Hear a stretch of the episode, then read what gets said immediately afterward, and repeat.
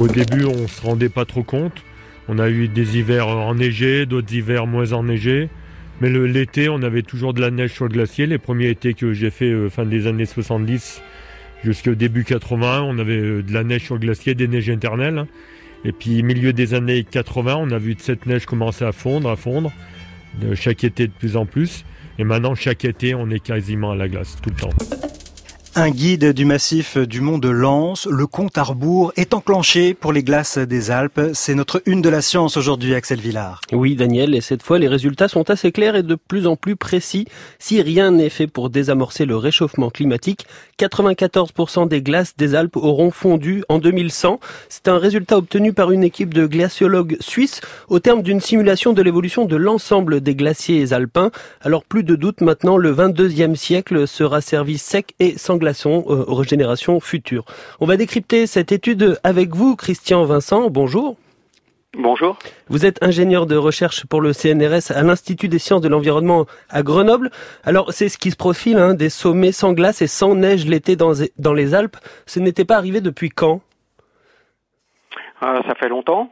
Euh, parce que au cours de l'Holocène, donc au cours de la, la période chaude que l'on vit euh, actuellement, euh, donc depuis la fin de la dernière glaciation, bon, il y a eu des fluctuations des glaciers alpins, il y en a eu pas mal, mais depuis quelques centaines d'années, il y a toujours eu des glaciers sur sur les Alpes et sur les autres continents.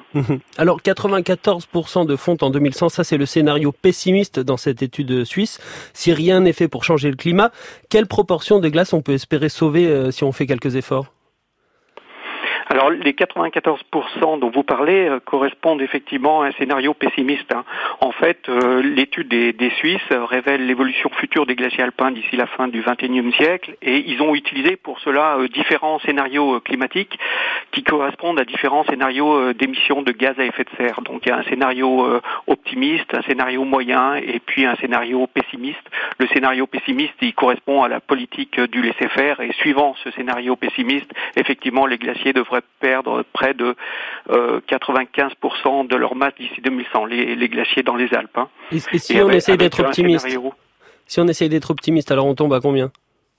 Alors on est à près de 60% pour le scénario euh, optimiste.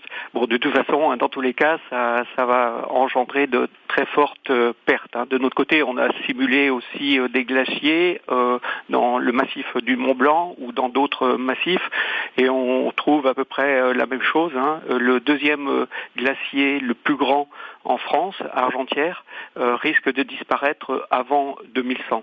Est-ce que tous les glaciers à la surface du globe sont menacés dans les mêmes proportions ou est-ce que les Alpes sont particulièrement euh, menacées par rapport à d'autres glaciers de la planète?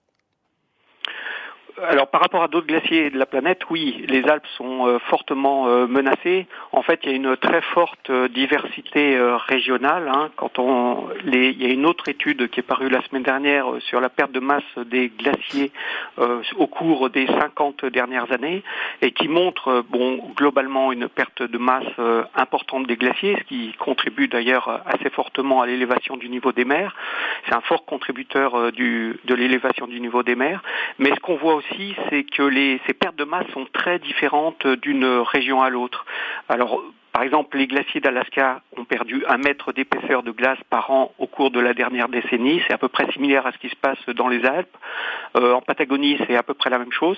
Mais euh, dans d'autres régions du monde, il y a des pertes beaucoup moins importantes. Par exemple, euh, dans la chaîne himalayenne, en moyenne, les glaciers perdent 20 cm par an. Ce qui est faible en comparaison des Alpes. Ça s'explique comment? C'est parce que c'est plus haut? C'est simplement une question d'altitude ou c'est plus compliqué que ça?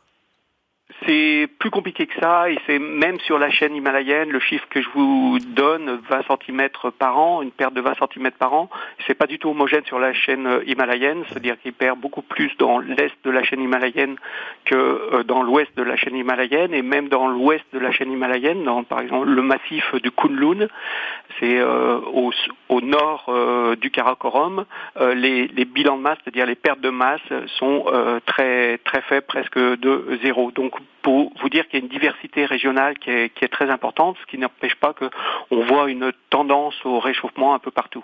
Christian, Vincent, euh, dans le détail, comment est-ce que fondent les glaciers dans les Alpes? Est-ce que c'est moins de neige l'hiver qui tombe ou euh, plus de glace qui fond l'été? Est-ce que est-ce qu'il y a une balance comme ça? Oui, c'est un peu ça. Les glaciers sont en fait un équilibre entre l'accumulation de neige et la fonte. C'est-à-dire qu'ils sont alimentés par euh, les précipitations neigeuses, précipitations solides. C'est comme ça qu'ils gagnent de la masse. Et ils perdent de la masse par la fonte. Alors si les gains sont par l'accumulation de neige euh, compensent exactement les pertes par la fonte, bon, le glacier est dans un état d'équilibre parfait, c'est-à-dire qu'il ne perd pas euh, d'épaisseur, il s'écoule toujours à la même vitesse, etc. Euh, au cours, ce n'est pas du tout le cas au cours des 30 dernières années. Au cours des 30 dernières années, les glaciers sont en très très fort déséquilibre et ce phénomène s'est accentué en fait au cours des dix dernières années, en particulier dans les Alpes. Et là, dans les Alpes, on sait parfaitement pourquoi. Hein. c'est la fonte qui a fortement augmenté. Et cette accumulation de neige, elle ne compense plus du tout les pertes. Alors si on va jusqu'au bout du processus, à un moment il n'y a plus du tout de glace euh, sur les sommets. Est-ce que ça change le paysage, ça change la physionomie de, des Alpes? Parce que j'imagine qu'il n'y a plus d'eau qui coule l'été pour alimenter la faune, la flore ou l'agriculture même. Oui, ça, va d'abord euh, changer les paysages, euh, bien sûr. Hein. en 30 ans, la mer de glace, elle a perdu 100 mètres d'épaisseur dans sa partie basse. Euh, sa longueur a diminué de 780 mètres, donc c'est des choses qui se voient pratiquement à l'œil nu hein, quand on va sur la mer de glace d'année en année. Euh, un autre glacier euh, du massif du Mont Blanc, le glacier des Bossons, lui a perdu plus de 1 km de longueur en, en 30 ans, donc ce sont des choses qui se voient et en plus, comme vous le soulignez, ça peut avoir des conséquences et notamment des conséquences hydrologiques puisque ça va affecter le régime des rivières situées à proximité des massifs englacés. Alors le, le, problème avec les glaciers quand même, c'est que c'est pas comme les cathédrales, on peut pas les reconstruire euh, en cinq ans avec quelques milliards d'euros. Si jamais euh, on arrive à refroidir la planète, combien de temps il faut pour reconstruire euh, toutes les glaces des Alpes, disons comme comme elles étaient il y a 50 ans? Oh, Pour un glacier de montagne typiquement alpin, il faut plusieurs centaines d'années pour reconstruire un glacier. C'est assez rapide quand même alors. Pour, oui, si les conditions sont réunies ici. Oui, oui, bien sûr. Merci Christian Vincent. Je rappelle que vous êtes ingénieur de recherche pour le CNRS à l'Institut des sciences de l'environnement à Grenoble.